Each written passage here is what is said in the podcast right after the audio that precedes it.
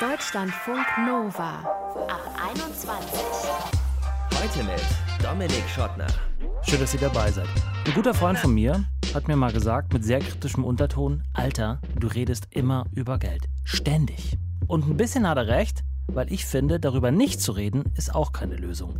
Denn auch wenn es nervt, über Geld zu reden und über Geld Bescheid zu wissen, kann helfen, lockerer damit umzugehen und sich eben davon nicht erdrücken zu lassen. Deswegen freut es mich auch zu sehen, dass Menschen zwischen, sagen wir mal, 20 und 40 seit geraumer Zeit sich mehr für Finanzen interessieren und auch mal sagen, Aktien hm, gar nicht so doof. Das beobachtet auch Sophie Schimanski. Sie ist Finanzkorrespondentin an einem der wichtigsten Orte, was das Geld angeht, der Welt, nämlich New York. Und sie wird uns sagen, mit welchen Apps das Investieren besonders leicht geht und wo man vielleicht auch mal ein bisschen aufpassen muss. Einer, der das hauptberuflich macht und damit auch schon eine Menge Geld verdient hat, ist Thomas Kovac aus der Schweiz. Er ist 24 und er ist schon Millionär. Unter anderem, weil er Pokémon-Karten verkauft hat.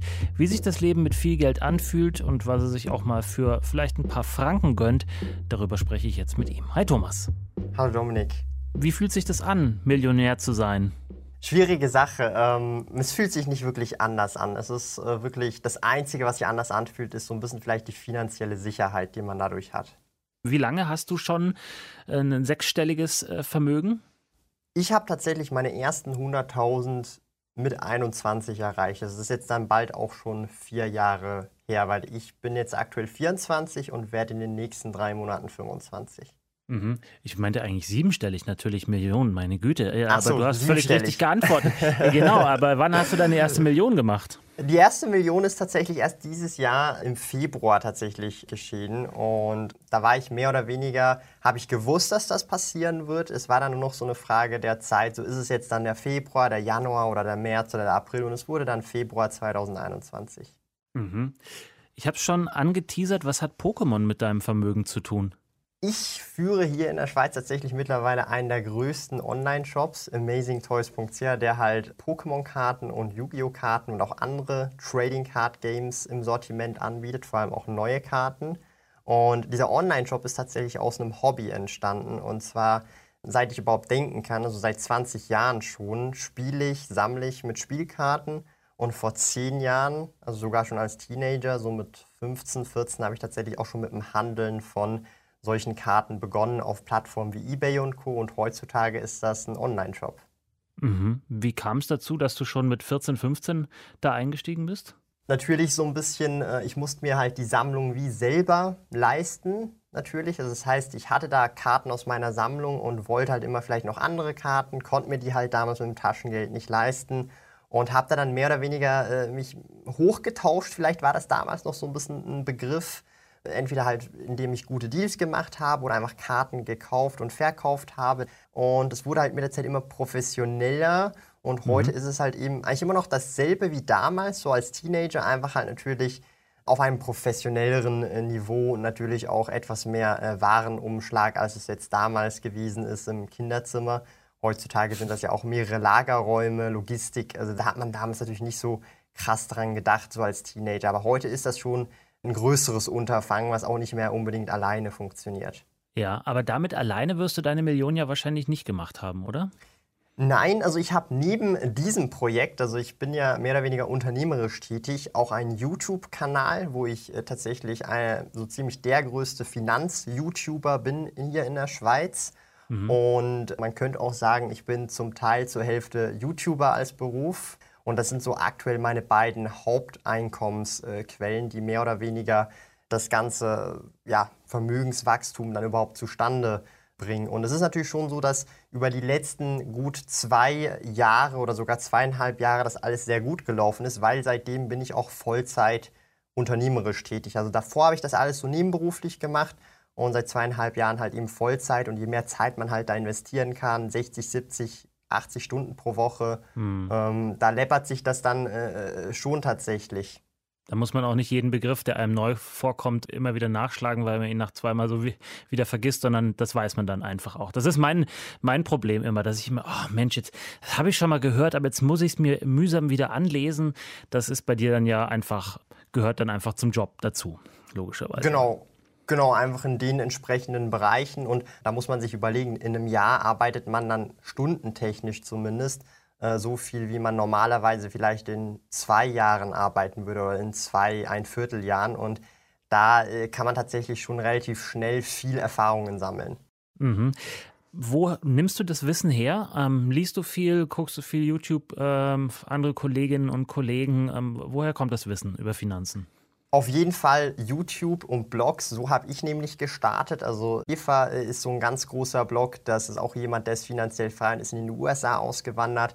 Und da habe ich tatsächlich die ersten Berührungspunkte gehabt, so mit 17, 18, als ich so das Internet durchforstet habe oder Aktienkanäle wie Aktien mit Kopf äh, auf YouTube, auch einer der größten. Und äh, das hat mich dann mehr oder weniger motiviert, mein Ding mehr oder weniger zu einem gewissen Grad. Also ich meine jetzt nicht Algebra oder so, sondern halt wirklich äh, so Zahlen, Kennzahlen und so weiter. Und da habe ich tatsächlich irgendwie äh, so diese Connection gefunden, weil die Lehre habe ich auch in der Bank gemacht. Also ich hatte da immer indirekte Berührungspunkte.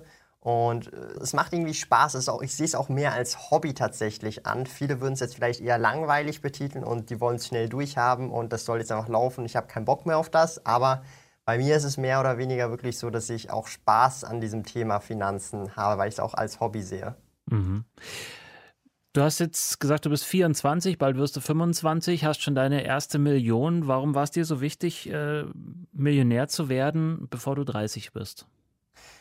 Ich habe damals halt, als ich mir so diese Zahl mit 30 Millionär zu werden gesetzt, weil ich halt damals noch im Angestelltenjob gewesen bin, mehr oder weniger über die Jahre hinweg immer unglücklicher gewesen bin, weil, weil halt so dieser Tagesablauf immer dasselbe und man hat diese Routine und es hat mir halt einfach nicht mehr so gefallen. Also so Montag Vielleicht kennt man das ja, war dann nicht mehr so der tolle Tag, weil Wochenende vorbei gewesen ist. Äh, zum Glück habe ich dann tatsächlich gekündigt, meine eigenen Projekte ins Laufen gebracht. Mhm. Und Montag ist mittlerweile für mich mein Lieblingstag, weil ich weiß, ich bekomme dann Antworten von allen Geschäftspartnern und so weiter, weil die halt Wochenende haben. Und mehr oder weniger, bevor ich auch die Million hatte, habe ich mich sehr frei gefühlt, weil ich halt selber bestimmen konnte, wann stehe ich auf, wann arbeite ich. Wenn man auf deine Seite geht, Sparkoyote, dann sieht man ähm, sehr transparent, in welche Aktien, in welche ETFs und so du investierst, wo du dein Geld reinsteckst. Erstens, warum machst du das? Ich meine, es gibt ja Leute durchaus, ich meine, du kommst aus der Schweiz, da ist äh, Verschwiegenheit eigentlich sozusagen äh, Staatsräson. Aber äh, wieso machst du das? Und was wäre so der Tipp, wo fängt man an, wenn man auch eine Million vor 30 haben will? Also zunächst einmal, wieso so transparent? Das war so für mich immer so ein Punkt, als ich damals meinen Blog 2016 gestartet habe, war genau das der Punkt. Es gab sehr wenige Blogs, die sehr transparent darüber berichten.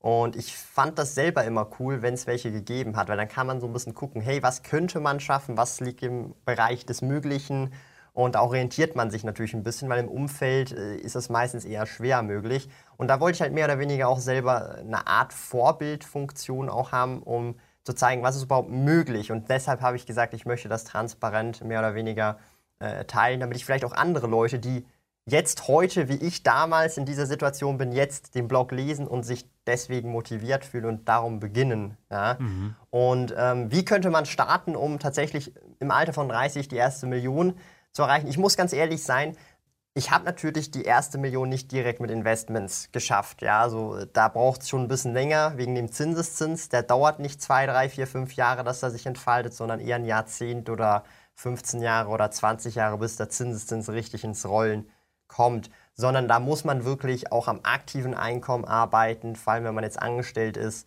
sich wirklich weiterbilden, gute Ausbildungen machen oder halt unternehmerisch tätig sein und dort mehr oder weniger fleißig sein und auch eine Portion äh, Glück natürlich auch haben, weil da gibt es auch Dinge, die man nicht beeinflussen kann. Also ich sage halt immer, es sind halt viele Faktoren, die aufeinandertreffen, die halt irgendwie zu einem gewissen Grad passen müssen, um dann ein bestimmtes Ziel erreichen zu wollen.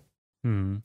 Es heißt immer, man soll seine Investments möglichst breit streuen, um Risiken zu vermeiden. Ähm, aber man kann ja auch ganz grundsätzlich fragen, worein du überhaupt investierst. Also sagst du zum Beispiel, Waffenhersteller sind Pfui für mich, dahingegen irgendwelche erneuerbaren Energien super sind. Hast du da so eine Linie, die du verfolgst? Also ich gehe jetzt meine Investments jetzt nicht so direkt zuerst von einem ethischen, moralischen Standpunkt aus. Ich habe ja zum Beispiel den Vanguard FTSE All World ETF, da gibt es kein Öko-Kriterium oder so jetzt bei dem spezifischen ETF. Aber es gibt ETFs, die haben solche Kriterien. Aber auch dort muss man immer drauf schauen, so da sind dann trotzdem zum Teil Ölunternehmen drin, obwohl er äh, Mhm. irgendwie ESG ist, weil halt die Kriterien Moment, so Moment, sind. Ganz kurz. Thomas, wir müssen ganz kurz ETF für alle, die es nicht wissen und ESG, was, was, was ist das? Also ein ETF ist einfach, man kann sich das gut vorstellen, ist eine Art Korb und in diesem Korb sind ganz viele Unternehmen drin. Das heißt, ich investiere nicht in ein Unternehmen, sondern in einem ETF können direkt hunderte oder gar tausende Unternehmen drin sein. Das heißt, wenn eines der Unternehmen drin pleite geht, ist das nicht weiter schlimm, weil man so breit diversifiziert ist. Das heißt, man senkt dadurch sein Risiko enorm. Ja, das ist das, was auch die meisten Anfänger äh, in meinen Augen äh, machen sollten, statt Einzelaktien. Weil bei Einzelaktien ist halt das Risiko eines Totalverlustes viel höher als bei so einem ETF, der breit diversifiziert ist. Und ESG ist, ist so der Zungenbrecher für mich Ecological Social Governance. Das sind im Prinzip einfach ähm, ETFs, die bestimmten Richtlinien der Nachhaltigkeit entsprechend nachgehen. Aber auch dort, das ist halt wirklich, man kann sich dann darüber streiten, ob dann so ein Ölunternehmen nachhaltig ist, nur weil es das Ölunternehmen ist, was am nachhaltigsten ist von allen Ölunternehmen. Ja, also das ist dann sehr äh, ein dehnbarer Begriff, aber es ist halt noch ein sehr neues Thema, darum wird das über die nächsten Jahre auch immer verfeinert und ausgebessert und da werden wir sicherlich auch noch bessere ESGs in Zukunft sehen. Aber das ist für mich jetzt nicht das Hauptkriterium beim Thema Investments, aber ich persönlich habe jetzt zum Beispiel, wenn ich jetzt Unternehmen mir ins Portfolio lege, Rüstungsunternehmen tatsächlich nicht drin. Also so eine Boeing oder so würde jetzt bei mir wegfallen, auch wenn ich jetzt ein cooles Unternehmen finde, weil die machen auch sehr viele Kampfflugzeuge. Aber das ist eine persönliche Überzeugung. Da Ja. verurteile ich auch niemanden, der in das äh, investiert. Das sehe ich nicht so eng. Lass uns kurz darauf gucken zum Schluss noch, wie es ist, ähm, die Gefühle beim Investieren. Ähm, wenn du mal Geld verlierst, ich schätze mal, das wird auch mal vorkommen. Was kommt dann in dir hoch? Welche Gefühle? Man muss sich einfach bewusst sein, dass beim langfristigen Investieren das Geld erst mehr oder weniger weg ist, wenn du dann auch die Gewinne realisierst. Das heißt zum Beispiel, ich habe während der Corona-Krise im Aktienportfolio minus 50.000 Franken stehen gehabt. Also das war jetzt letzten März, April. Und ich hätte jetzt natürlich auch mit panikartig verkaufen können, weil ich gedacht habe, die Welt geht unter. Aber ich habe mir gesagt, ich kaufe einfach nach. Ich denke, äh, das ist jetzt einfach ein Crash, egal wie lange der dauert. Wer weiß, wie lange das dauert, das weiß niemand. Und mehr oder weniger habe ich den dann ausgesessen. Es hat zwar wehgetan, minus 50.000 im Portfolio, aber mittlerweile bin ich ganz froh, dass ich nicht verkauft habe, sondern eher nachgekauft habe, weil dadurch ist jetzt mein Portfolio viel, viel mehr im Plus als eben vorher sogar noch, weil ich sogar auch noch günstig nachgekauft habe. Das heißt, man muss so ein bisschen über seinen Schatten springen und auch eben diesen langfristigen Gedanken hegen und da auch langfristig drin sein. Und wichtig, und das ist das Allerwichtigste, nur Geld investieren, was ich jetzt nicht zum Leben brauche, in den nächsten sechs bis zwölf Monaten, je nachdem, was man sich da für eine Zahl setzt, damit man nicht irgendwie unter Druck gerät, jetzt äh, seine Aktien oder ETF-Investments verkaufen zu müssen, um irgendwie die Miete zu zahlen. Ja, wenn du jetzt nicht gerade Geld für Aktien ausgibst oder in ETFs, ähm, wofür gibst du einfach mal so Geld zum Spaß aus? Auch im einstelligen Bereich. Mhm, also so ganz ehrlich muss ich ganz sagen, Essen ist etwas, das mache ich sehr gerne. Essen und Trinken. Manchmal was bestellen, so einmal alle zwei Wochen oder so. Oder halt auch zum Beispiel, ähm, wenn wir in den äh, ja, Supermarkt gehen, dass wir halt einfach das kaufen, worauf wir äh, Lust haben, mehr oder weniger, und jetzt nicht unbedingt auf den Preis äh, schauen, sondern einfach nach dem Geschmack im Prinzip gehen. Das klingt ehrlicherweise sehr bescheiden, so genau wie man sich auch einen, einen Millionär vorstellt. Ähm, was ist dein Plan für die Zukunft? Ähm, also erstmal Status quo so beibehalten und so das nächste Ziel, die 2 Millionen, habe ich mir tatsächlich gesetzt Ende des Jahres. Ähm, das ist zumindest der Plan, also zumindest im Februar. Also genau ein Jahr später möchte ich eigentlich die Million verdoppeln. Mal gucken, ob das geht. Ist sehr ambitioniert, ja, ich weiß. Aber mal gucken, ob das äh, geht. Und selbst wenn ich es nicht erreiche, ja, ist auch nicht so schlimm.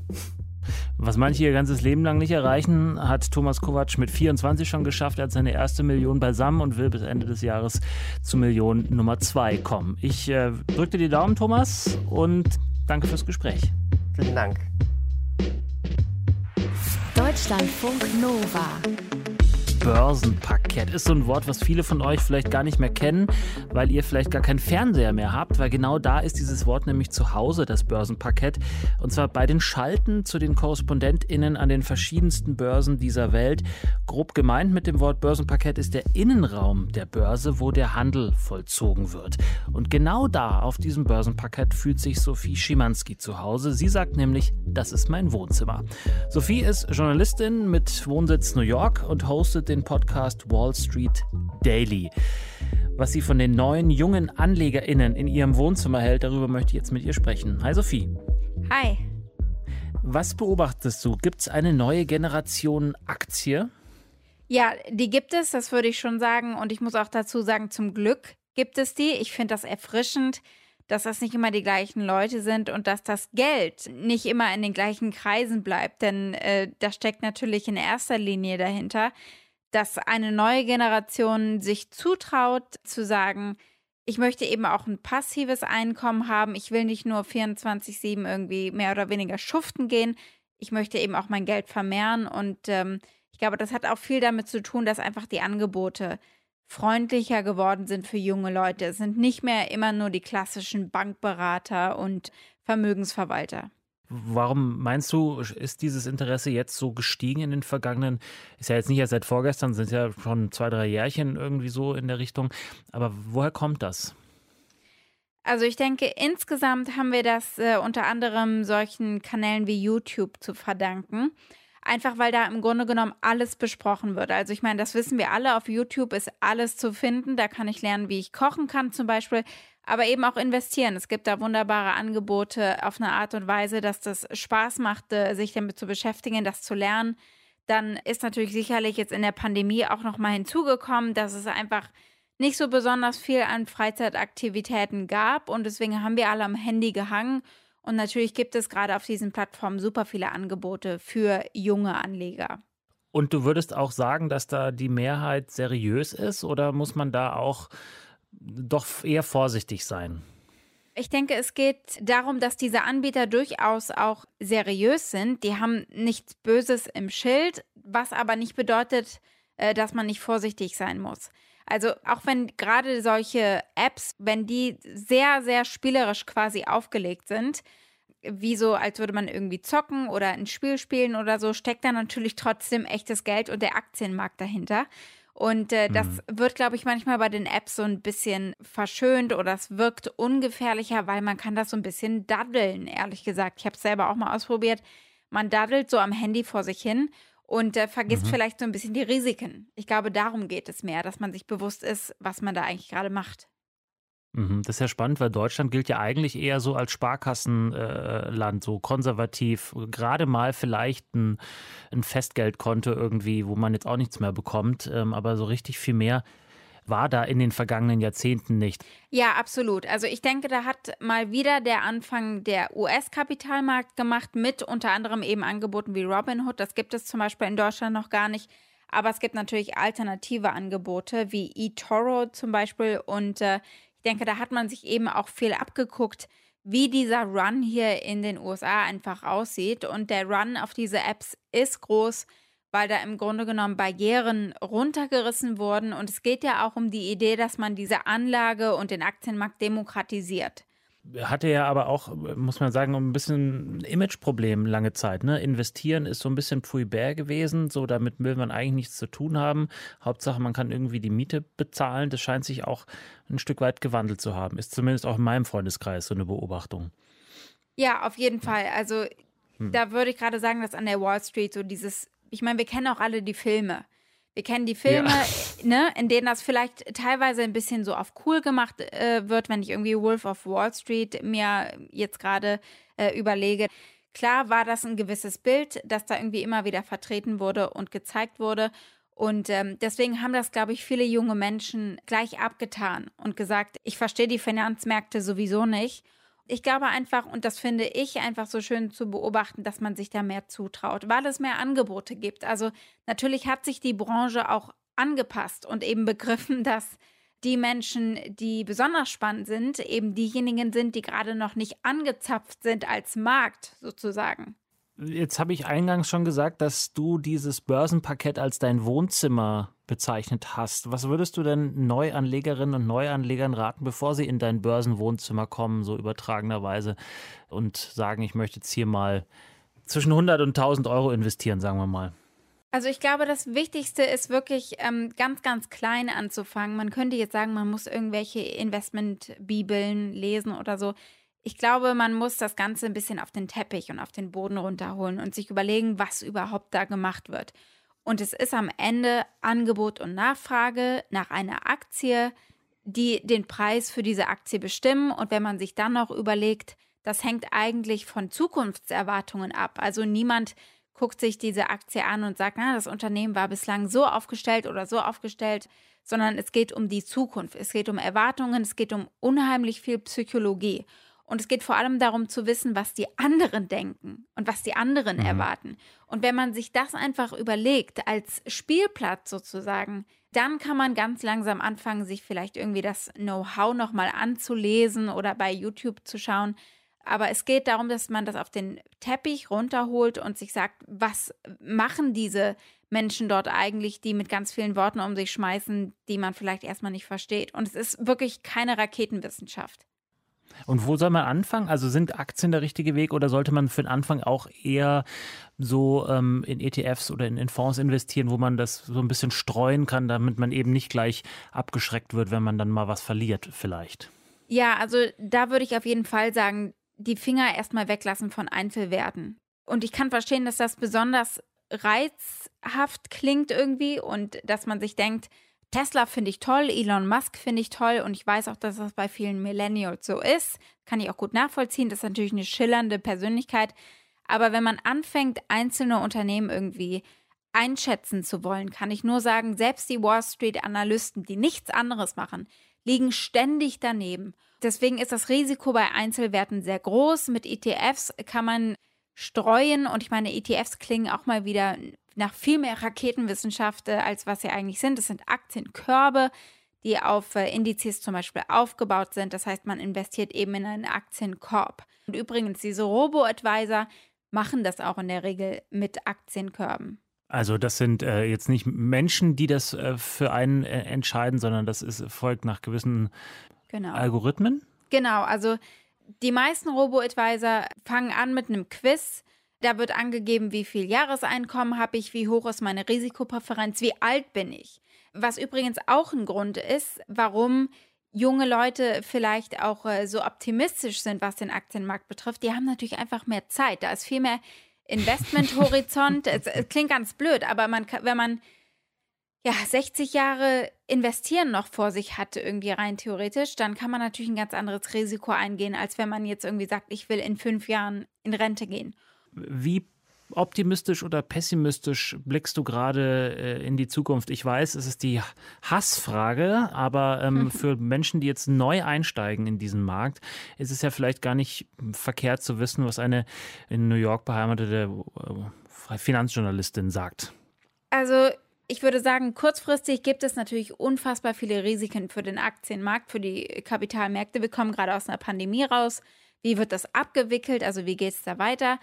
Aber ganz grundsätzlich kann ich nur dazu raten, und damit will ich auf keinen Fall sagen, unbedingt alles an Ersparnissen in Aktien stecken, aber wenn man sich Mut holen möchte, um die ersten 100, ich sag wirklich 100 an Euro zu investieren, einfach mal auf die Charts gucken, also wirklich einfach googeln, Dow Jones zum Beispiel oder DAX und dann gucken, wie die sich über die letzten zehn Jahre entwickelt haben. Und da ist der Trend äh, hochgegangen. Und äh, dementsprechend vielleicht sich einfach auch mal Mut holen. Kurze Frist ist was anderes als lange Frist. Langfristig kann das sehr viel besser aussehen und hat es in Vergangenheit auch besser ausgesehen.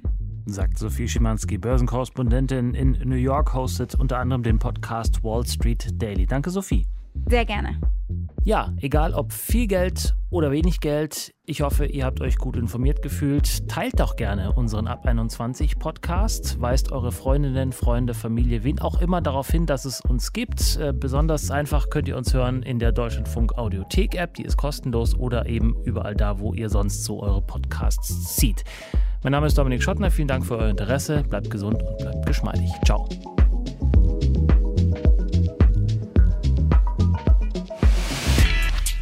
Deutschlandfunk Nova ab 21. 21. Montags bis freitags ab 21 Uhr und auf deutschlandfunknova.de.